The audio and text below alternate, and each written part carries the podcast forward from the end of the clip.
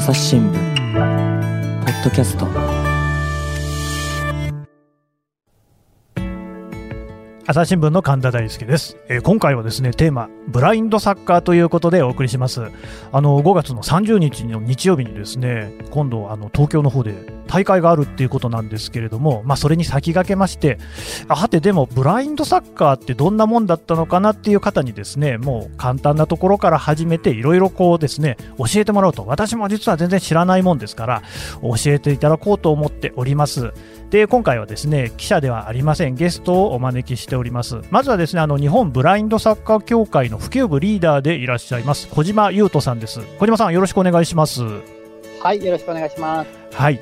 まあ、もちろんねブラインドサッカーのことについて大変お詳しいわけですが実はもう一方ですね特別なゲストをお招きしております、えーお笑い芸人で次長課長の河本純一さんです河本さんよろしくお願いします、はい、よろしくお願いいたします。河本さんはあれですか、ブラインドサッカーなんかも結構関わってらっしゃるんですか？そうですね、あの、まあ、もともとずっとサッカー部でサッカーを、えーやってたんですけど、このブラインドサッカーっていうのはやっぱりもう、格闘技と言っても、えーおかしくないぐらい、非常にこう当たりがすごくてですね。うん。で、自分もサッカーやってましたけど、またちょっと違う難しさがありまして、はあそうなんですね。むちゃくちゃ興味がありましてですね。今やってます。はい。いや今回ね出演していただくっていうことで、は多少その私もその河本さんについて、ええ。えーちょっと読んあのねウェブ上の記事なんかも読んだんですけども、はい。なんとこう SDGs とかねあそういったことにも興味を持ってらっしゃると、そうですね。うん。はい。これはどういうことで？SDGs に関しては、まあ、あの吉本興業の、えー劇場がありまして、はいはい。その劇場のところにですねあの国連の日本支部の方が来られまして、えー根本さんという方が、まあ、あの世界で発展途上だけではなくて先進国でも非常に重要なことがあるんですよというようなお話をですね結構分かりやすく教えてくれまして、うんうんで吉本の芸人さんで、えー気になる方また興味ある方は、えーそのまま持続して、うんえーこのうん授業に参加してくださいというのに一番最初に手を挙げさせていただいて。で今はそのお笑いと SDGs の融合って世界で日本しかやってないんですよ。いやそうでしょうね。ねはい。うんうんうん。なのでまあそれがすごく面白おかしく、うん。あの学べるんだったら子どもたちも楽しいかなというので今やらせてもらってます。いやそうですよね、は SDGs と聞いてまだそのピンとくる人がねそんなに多くないかもしれないですね。そうですね。はい。でまあそういう中でその障害者のね、はい。スポーツなんていうのも、まあ、まさに SDGs の一つの中に入ってくるんだろうなというふうには思うんですけれども、はい。ね、まあ、オリンピック・パラリンピックですから、うん。えー東京でね、行われるのに、パラリンピックの、えーまず競技がわからないし、応援の仕方がわからないでは、えー日本の方々が盛り上がりに欠けますし、うんうん。世界の方々がすごく認知があるのに、日本の方はなんで認知ないのって言われるのも、それはもちろん嫌ですし、僕らも精一杯応援したいので、うん。ぜひ楽しくですね、えこのブラインドサッカーをあの学んでいただければなって思うんですけどもね。はい。だからもうそのお笑い芸人といってもそういったその社会的な、ね、活動であるとかにどんどん乗り出していくっていうのが今の新しい形なんでしょうかね。あそうですね、うん。あのやっぱり僕もちっちゃい頃に校長先生のお話聞くと、すぐちょっとあの 眠たくなって これどうしてもね、きた時代があったんですけど、そうですよね、私もそうでした。あのええ子供たちに聞くと、今でもやっぱりそうで、はい難しい話はやっぱりちょっとこう、眠たくなっちゃうんだよとかって言うんですけど、やっぱうん面白いし、楽しいしってなると、やっぱついてきてくれるので、今そうですよね今、なんかお笑い芸人の方って結構こういうのに向いてるんじゃないかなって僕は思います。はい、はいまあ今日はね、そんなところをですね生かしていただきながらですね、ブラインドサッカーのこの話をしていただこうということなんですが、はいまずはじゃあ、その小島さんの方からですね、えーと、ブラインドサッカーっていうのはどういうものなのか、その競技についてですね簡単にご紹介をいただければと思います。小島さん、お願いします。はい、ありがとうございます。えっと、ブラインドサッカーなんですけども、先ほどお二人からご紹介があった通り、パラリンピックの種目になっていて、5人制サッカー、視覚障害者5人制サッカーっていう名前が正式名称になっています。はい、なので、視覚障害の方向けに、えー行われるブラインドサッカーのスポーツだよ、あサッカースポーツだよっていうふうに思ってもらえればいいかなというふうに思ってます。ただ、日本国内ではですね、あの健常の方もですね、アイマスクをしてプレーすることができまして、あの、視覚障害の方と健常の方が一緒にプレーができるスポーツになってます。う。ん。で、コートの大きさで言うと、サッカーコートほど広くなくて、フットサルと言われる5人制のサッカーを元にして作られているので、横20メートル、縦40メートルのピッチの中でやってるんですけども、うん。サイドライン、えっ、と、サッカーでとスローインを投げる横のラインの部分ですね、のところには壁が置いてあってですね、壁って言っても、まあ、すごく高い壁ではなくて、うん1メートルちょっとぐらい、腰ぐらいの高さの壁がずーっとライン上には置いてあって、はいボールや人が外に出ていかないような工夫がされているというような形ですね。で、目が見えない方が行いますので、あの、ボールのことを目で見ることができませんので、ボールの中に、えっ、と、鈴というか、音の鳴る玉のようなものが入っていてですね、その音を聞いて、選手たちはボールの音を把握したりということをしています。うんうん。で、ゴールの場所もわかりませんので、ゴールの後ろ側からは、えー、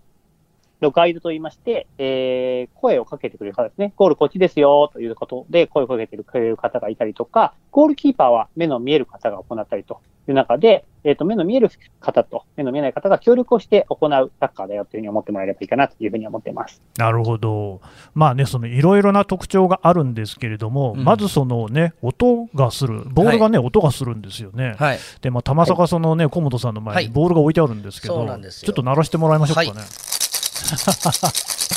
なんかいい音がね、はいしますけれどそういう音がなるんですね。まあ、やっぱりその視覚の、ね、障害者の方、あるいはそのもうアイマスクのようなものをして、これでこう目を、ね、隠した状態でやるっていうことですから、音が頼りっていうことにはなってくるんですね。そうですよね。ね。うんうんうんうん。なるほど。で、まあ、その辺もですね、ちょっとこう、おいおい詳しく聞いていこうと思うんですが、まずはその、河本さんとね、はい。ブラサカっていうんですかね、ブラインドサッカーの関わりについてっていうことを、これまずお聞きしようと思うんですが、はい。興味持たれたきっかけなんていうのは何かあるんですか？一番最初にあの、ブラインドサッカーよりも少し前に2018年ですかねオリンピック・パラリンピックっていうのでパラ駅伝っていうのいうイベントがあったんですよ。ほうほう。これ駒沢の、えー公園の方で、えー結構な人数お客さんも入れてですね、まあ、それこそ本当にオリンピック・パラリンピックに向けて、えーええいろんな競技があるんで応援の仕方もそれぞれ違うんですよっていうのに参加させてもらったんですね。うんうん。でその時には、えー聴覚障害の方が走られた時の拍手は聞こえませんので、うん。なので、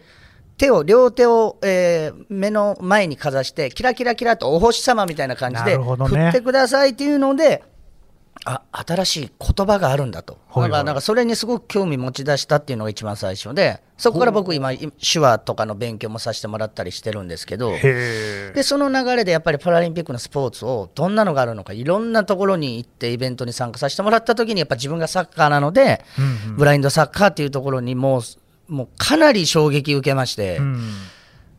最初、あの外からこうパッとパラあのそのスポーツを見たときに、ブラインドサッカー見たときにで、できるかなって思ってしまったんですよ。サッカーやってたもんですから。はあはあはあはあは。あで、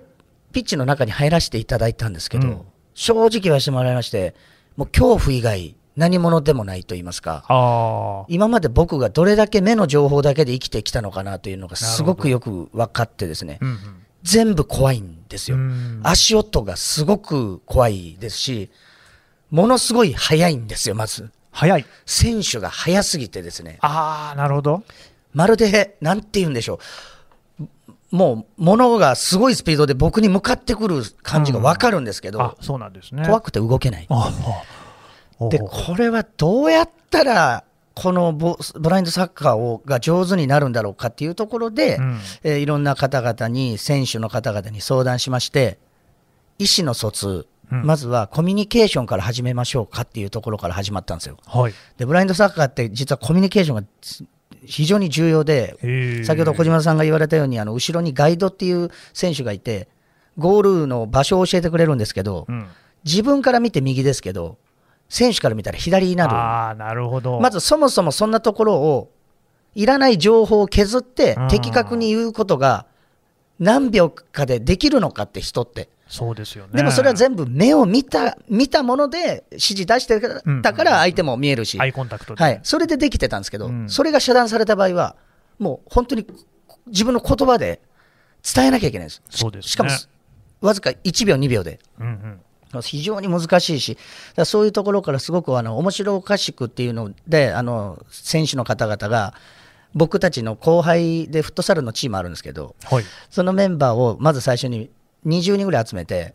A 型、B 型、AB 型、O 型にそれぞれ集めましょうと。ほうほで制限時間は、えー1分以内で。でしかも一番早く集まる血液型ってどれなんだろうとかっつってみんなで一斉にやるんですけど 全員声出すもんですから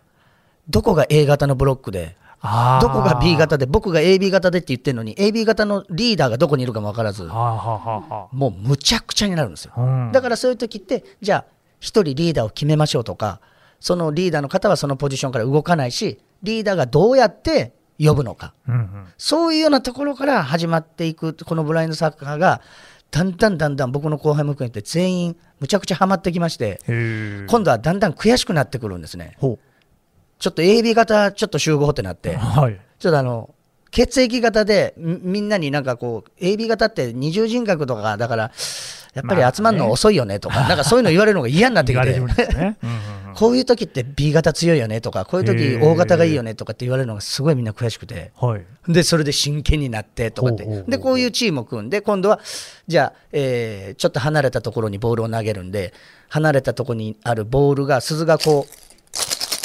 情報がある状態の時に早く進まないと、ボールは止まるんですよ。うん止まったら鈴の音は止まるので、その瞬間にボールがどこにあるか全くわからなくなるんですね。あなので、動い、この音が鳴ってる間に、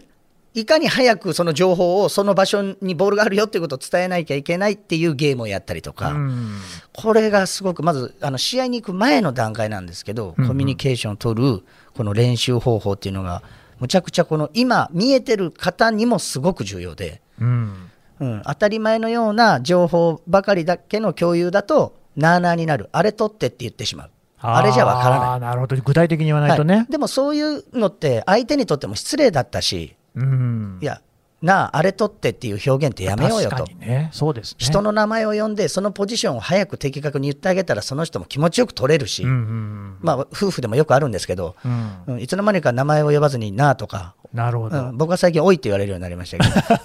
まあ言われてんじゃないですか。私は言われる側になってしまいましたので、おい、それ取ってで、まあ、取るようになるんですけど、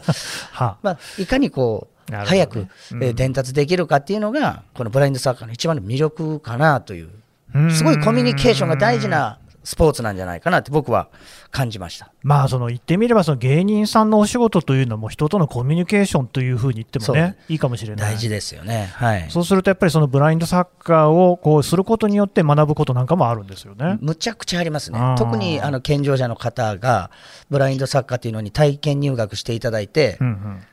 僕は企業の方々とか参加していただいて、上司と部下で、どの課が一番早いのかとか、生々しいですね。ええ営業部が早いのか、やっぱりこういうのはとか、なんかいろんな、そういうのは、あの楽しみながらできるかなという気はするんですよね。なるほどね、じゃあ、はい朝日新聞の中でもやってみるといいかもしれないですよね。絶対いいと思います。政治部と社会部の骨肉の争いみたいなね、ことになったりしてね。いいですね。どっちが社長になるんだみたいなことが占ったり みたいなことはね、生々しいからやりたいですけど、ちょっとここでじゃあね、はいあの今、日本ブラインドサッカー協会さんからこう試合中の音をお借りしておりますので、これをちょっと聞いてみたいと思います。これだ、仙台、仙台、仙台。もうちょい。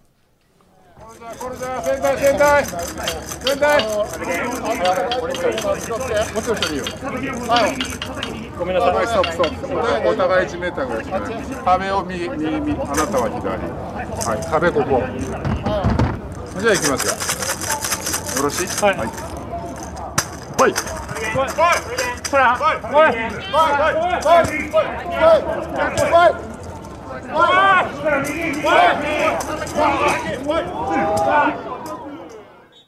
うん、ちょっといろんな音が聞こえてきましたけれども、はい。ね小島さん、あのすいません、これ今、やっぱりちょっと気になったのが、ぽいっていう音、ボイですか、ぽいですか？という声が聞こえてきた、これは何でしょうね？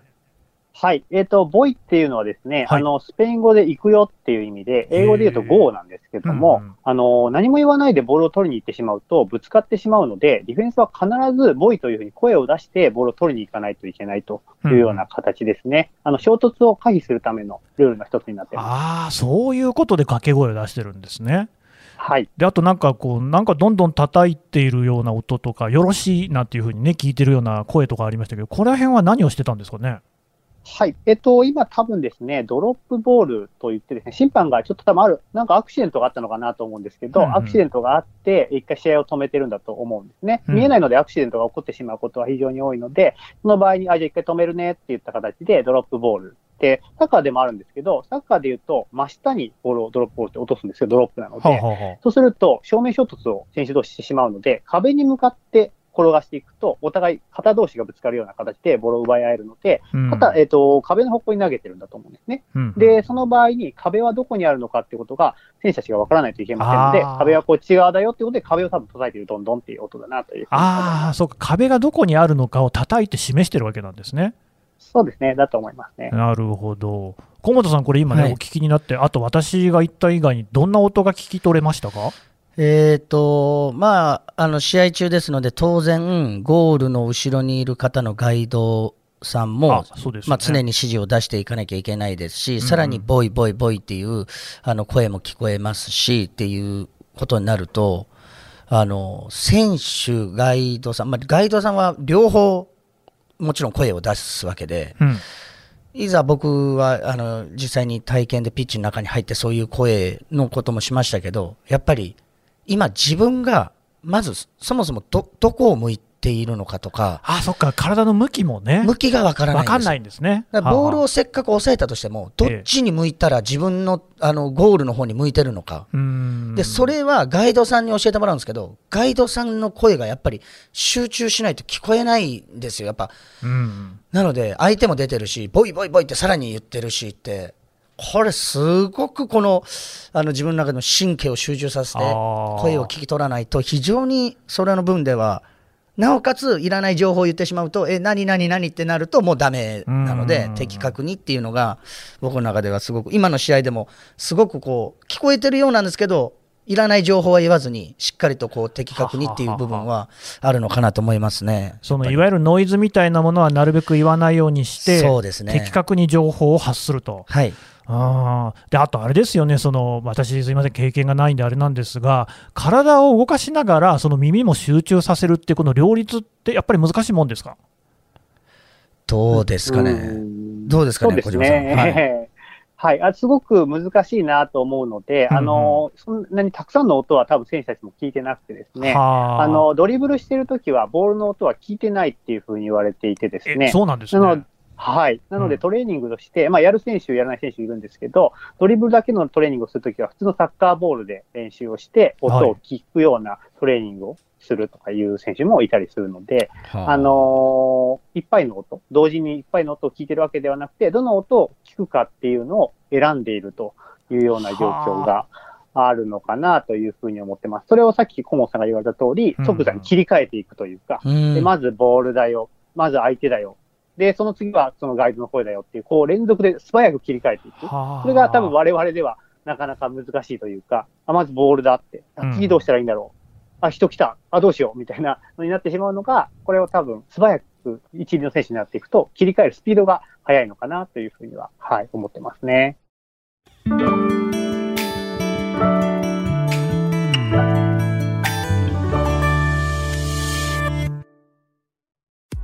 朝日新聞ポッドキャスト。ニュースの現場から。ある種すごい興奮している中で笑顔を見せてると、トランプ氏の呼びかけに応えてですね、ええ。その祝祭的な雰囲気っていうのが現場にあった。その子供のまだライオンなんですけれども、はいはい。ただなんですね。ただ、はい。余剰動物っていう言い方が業界の中ではあるんですけれども、世界有数の海外取材網。国内外。各地に根を張る記者たちが毎日あなたを現場に連れ出します。音声で予期せぬ話題との出会いを。朝日新聞ポッドキャスト。ニュースの現場から。なるほど、どの音を聞くのかを瞬時に選んでいる。こはい。れすごいですっていうねうん。だからそのボールの音であるのか、そのね、えー人が発している声なのか、うんあるいはその壁を叩いている音なのかっていうので、ただ、まあ、一緒になるんだけれども、うんどの音に集中するのかっていうのをその時々で決める、変える。うんそうですね。はい。これ多分サッカーの中では目で行われていることっていう感じだと思うんですよそうですねまずボールを確認して相手がいるな、ゴールを見なきゃみたいなのをあ音で、ははは。はい、切り替えてるだけではあるんですけど、音なので、あの、処理する速度が相当速くないといけないっていうのは、はい、あると思いますね。はうい。ん小本さんもこうやってね、実際にプレーされると、小本さんはもうだから、えー、と学生の頃ですか、サッカー経験がある、ちなみにどれぐらいやってらっしゃったんですか、えっ、と小学校もから始まって、えっ、と高校の2年生までですかね、サッカーずっと携わって。じゃあもう青春時代ね、サッカーやってらっしゃった、はい。そういうその自分がやっていたサッカーっていうのとは、やっぱりまた全然違うものになるんですかね？まあ、あの基礎はもちろんありますし、あまあまあ、あのドリブルであったりとか、ドリブル、えーどの部分で蹴るとあの相手に優しく、えーボールを渡せるかとか、うん。えーまたリフティングとかそういうことはもちろんあのサッカーの経験があるんであれですけどこのブラインドサッカーに関して言いますとやっぱできてたことがなあなあというか、まあ、自分の中では当たり前すぎてもう少しこう基本をしっかりやってればよかったなというようなことをしとかないと、うん。ブラインドサッカーではあまりこう経験もあんま通用しなくなってくるので、うんうんうん、相手のところにこううまくこうね綺麗にパスを出して味方のところにでも相手あの選んで出してあげたいところなんですけど今それが味方のところに出してるかどうかすら分かっていないので。でもそうですよね。うんでも本当にすっごい言葉って重要なんだって、あの思いましたね、コミュニケーションを取ることっていうのが、こんなになんか、なんていうんですかね、当たり前のような感じでやりすぎてて、もう少し丁寧にしなきゃなって、こう、勉強させられたと言いますかね。なるほど。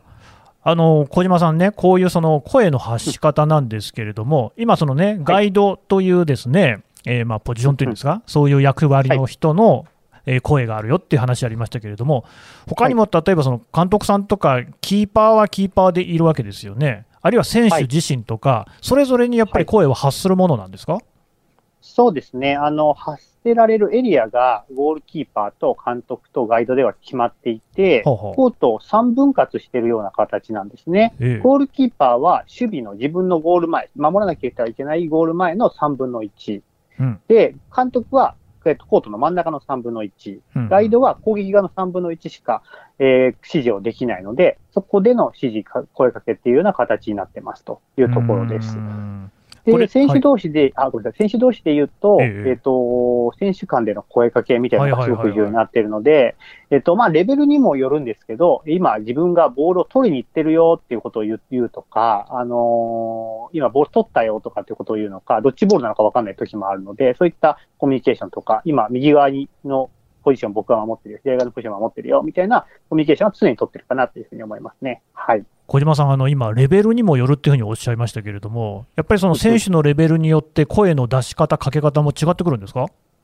そうですね。あの、空間を認知できる能力が、まあ、その、レベルが高くなれば高くなるだけ、音だけで分かってくることも増えてくるので、うん。あの、何メートル前だよとかではなく、あの、音、えー自分が、えー例えば監督がいれば、監督よりも前にいるなっていうのを音を聞いて分かって、っていうことは、はあ。えー半分より前にいるんじゃないかっていうこととか、えっ、と、ガイドはゴールの裏なので、これが左側から聞こえるってことは自分はコートの右側にいるんじゃないか。この2点の中間地点にいるってことは、この辺りにいるだろうなっていうことを、えっ、と、推測を音でしていくようなレベルの選手たちもいるんですが、それはなかなか難しいので、そうなった場合、コモさんの言われた言葉が重要になってくると。あの、2メートル右にずれてとか、で3歩後ろに下がってとかっていうような形で言葉で修正するコミュニケーションが非常に重要になってくるかなと思います。なるほど、本当にその単純にサッカーのテクニック、体を使ったテクニックだけじゃなくて、耳や頭っていうのを総動員しないとできないんでしょうね。ですよね。で、あとうん小島さん言ったように、その3歩後ろ下がってってはいはいなりますけど、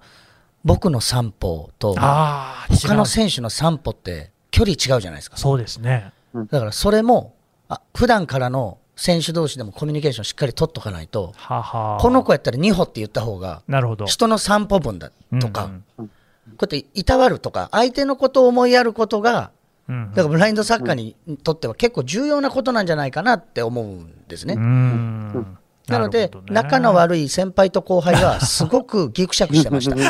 僕のあのチームでも遅いです。伝達する能力は。そうなんですね。だって相手によく伝えようと思ってないんですもん、花が。ああ、なるほどね。人間関係出ちゃうと。そうです。いやー、奥が深い話ですけどもね。面白いんですよ、それが小島さんね。でも結構、そうですね。ええうんはい。なるほど、でもね、ちょっとね、そういうお話を伺ってますと、これね、まあ、われ観客、見る側としてはですね、あれ待てよと、これはちょっと応援を声出すのはまずいんじゃないかなっていうのもちょっと思ったんですが、河本さん、これ、実際にはどういうふうに応援をしてるんですか、はい、僕もあの全く同じことを疑問に思ってまして、はい、でまあ、あの応援に実際に行かせていただきました。でまず最初にあのアナウンスで、実はこのボールの、えー、鈴のお話もさしあのしていただけます、で、そういうので、音を頼りにサッカーをしていますので、でこの鈴の音が聞こえなくなったらこう、プレーに支障が出るので、プレー中というのは、基本は観客の人たちは、えー、お声は出さないようにしてくださいと、それはぐーっと心の中で応援をして、シュートが決まる、もしくはシュートが外れて惜しいとか、うんうん、あの決まって、うおーとかっていう時に、一気に爆発していいんですよ。だから、普通のサッカーのシュートは決まってゴールっていう時よりも、結構爆発します。あなるほどね。ずっと我慢してるんですよ。えー、言いたい、言いたいって言って。その時もずっと待ってる。はい。で、僕は息子と行ったんですけど、2回ぐらい、やっぱり、ちょっとやっぱりどうしても、うんうん、あの、無意識に抑えられなくなってしまってて、2回ぐらい注意されました。ちょっとすみません。あそちらのお客様、ちょ少しすみませんっていうのは、2回ぐらい、あのワッキーと僕と あの息子さんと、えー、2回ぐらい注意がありましたけど、そうなんです、ね、思わずね、やっぱりね、うわっとこう声が、うんうんうん、ありますよね 出てしまうんですけど、そこ、まあこう、ね、小島さん、結構こう、皆さん、そうですね。知ってるお客さんだと、こう、じっとこうね、あの、生還してから爆発するみたいな感じありますよね。そうですね。これがすごくこう魅力だなというか、はい、この緊張から解き放たれる瞬間というか、これがすごく魅力だなっていうふうに思ってて、その、わって声が漏れちゃうのも、我々としては、まあ選手のことを考えるとあれなんですけど、まあそのも魅力の一つかなっていうふうには思っていたりもするというところかなっていうふうには思ってますね。本当に緊張と緩和ですよね。まさに。うんそういう意味ではその、あの、いわゆる一般的にね、我々が見ているサッカーなんかよりも、さらにその濃度の濃いそういう応援ができるっていう言い方もできるかもしれないですね。うん、そうですね、うん、ゴールの瞬間がやっぱり特別だなっていうふうには思っていてですね、いいですねゴールしたことがわからないんですよね、うん、選手自身が。あそうか。まあ、えっと、おおよそは予測できてると思うんですけど、本当に入ったかどうかを教えてくれるのは、観客の歓声なんですよね。うんなんで入った瞬間、蹴った、どうなっただろう、わーって盛り上がった、あ、これは入ったんだっていうところとか、あーっていうリアクションがあったら外れたんだ、みたいな、お客さんと一緒にこう作っていくような、会場を作っていくような感じがあるかなっていうふうには思いますね。でもなんかそれを聞くとね、なんかますますね、はい、ちょっと実際に見てみたいなっていうふうに思いますね。本当に見ていただきたいのは、そのやっぱりシュートを打つ人は見えてないわけじゃないですか。なのに、どれぐらいのその振りかぶって打ててるのかって見て、実際に見ていただきたいんですけど、ものすごいんですよ。シュートの速さが。あ、そうなんです、ね、だってキーパーは見えてる方ですよ。はい。キーパー実際にブラインドでこう目をね、隠してるわけじゃない。うんうん、見えてる方が取れないんですから。で、余計に多分モーションが、うん、見えてる方が蹴るモーションと、ブラインドのサッカーの選手の蹴るなんかモーションってなんか僕違うような気がして。だから普通のモーションではないから逆に意表をつかれてすごい速いスピードで来るから、取れないのかなと思うぐらい速いんですね。だからもう、より興奮しますね、小島さん。そうですね。あの瞬間は、僕は何度見てやばいっすね。運営側からしても、はい。すごい興奮が抑えられるなっていう感じですね。はい。はい、いや、私もね、その映像は見させてもらったんですが、はいあのびっくりしますよね、だってその目覆っている、あるいは見えないにもかかわらず、ちゃんとこの枠を狙うみたいなことを皆さんやってるって一体どういうことなのかなっていうふうに単純に思いましたね。はいうん。そうですね。ねいや、まあ、そういう大会があるっていうことですからね、ぜひ、あの、皆さんもね、見に行っていただきたいと思います。はい。で、まだですね、このブラインドサッカーの話、尽きないところではあるんですけれども、一旦ここで引き取らせていただきまして、えー、またね、次回、えー、小島さんと、それから河本さんにお話を伺っていこうと思います。はい、お二人どうもありがとうございました。ありがとうございました。ありがとうございました。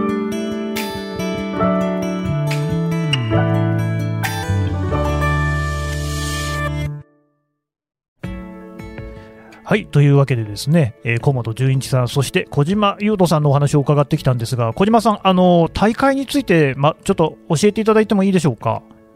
はい。ありがとうございます。はいえっと、5月の30日から6月の5日までですね、えー、3点 IBSA ブラインドサッカーワールドグランプリ2021 in 品川という国際大会を、えー、品川区の方で行うことになっています。ここにはですね、はい、日本代表をはじめとした、まあ、パラリンピックにも出場してくるような強豪国が参加をしますので、うん、ぜひとも、あのー、無観客ではあるんですけども、YouTube ライブで、えー、全試合配信をしますので、見ていただければなというふうに思います。ねもうね、本当にあの、できればね、その観客席から見たいんですけれども、今ちょっとなかなかそういうのは難しい。うん。はい、あの、小本さん、どうですか、このブラインドサッカーについて何か一言メッセージいただけますか？いや、あのー、本当にもう何度も言いますけど、普段からあの当たり前のように取ってたコミュニケーションをもう一度見直すには、すごくいいスポーツだと思いますし、あと、単純に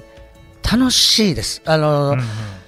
鈴の鳴ってる方向に自分がどれぐらいの速さでいけるかとか、そういうのっていうのはもうちょっとゲーム感覚、みんなで楽しめるゲーム感覚の要素もすごく重要で、あの、楽しくプレーできるので、ぜひこのブラインドサッカーをまず、体験してもらいたいです。あいいですね。はい。はい、あの、アイマスクして、実際には、スイカ割りっていうのは、えー、昔あのいろいろあったと思います。あれも早くいかにどうやったら伝達できるかなという、はい。で、ね、それのまあスポーツだというふうに考えていただいて、すごくあの最初はそういう部分からでもあの入っていただければ、うん、はい、楽しく競技に向き合えるのかなと思いますんで。ね、それとどうですか、聞いてらっしゃる皆さん、本当にタンメンの他の字もない河本さんっていうのもね、大変良かったんじゃないかなと思うんですけれども、そうそうですかね、ね小島さんもやっぱりそう思われませんでした？どうですか、小島さん？いえ、あのいつ何度か一緒にやらせていただいたんですけども、はいはい、本当に楽しんでいただきながら、ブラインドサッカーの魅力をすごく強く感じていただいているので、その時もタンメンやってないですもんね、小島さん。そうですね、ブラインドサッカーの時はタンメンないですね。熱をね、すごく感じまして、えー、感銘を受けました。はい。それぐらい、でも本当に面白いんだっていうことがね、皆さんに伝わったんじゃないでしょうかね。はい。はい、お二人どうもありがとうございました。ありがとうございました。はい、ありがとうございました。朝日新聞ポッドキャスト、朝日新聞の神田大輔がお送りしました。それではまたお会いしましょう。この番組へのご意見、ご感想をメールで募集しています。ポッドキャストアット朝日ドットコム p o d c a s t アットマーク朝日ドットコムまでメールでお寄せください。ツイッターでも番組情報を随時紹介しています。アットマーク朝日ポッドキャスト朝日新聞ポッドキャストで検索してみてください。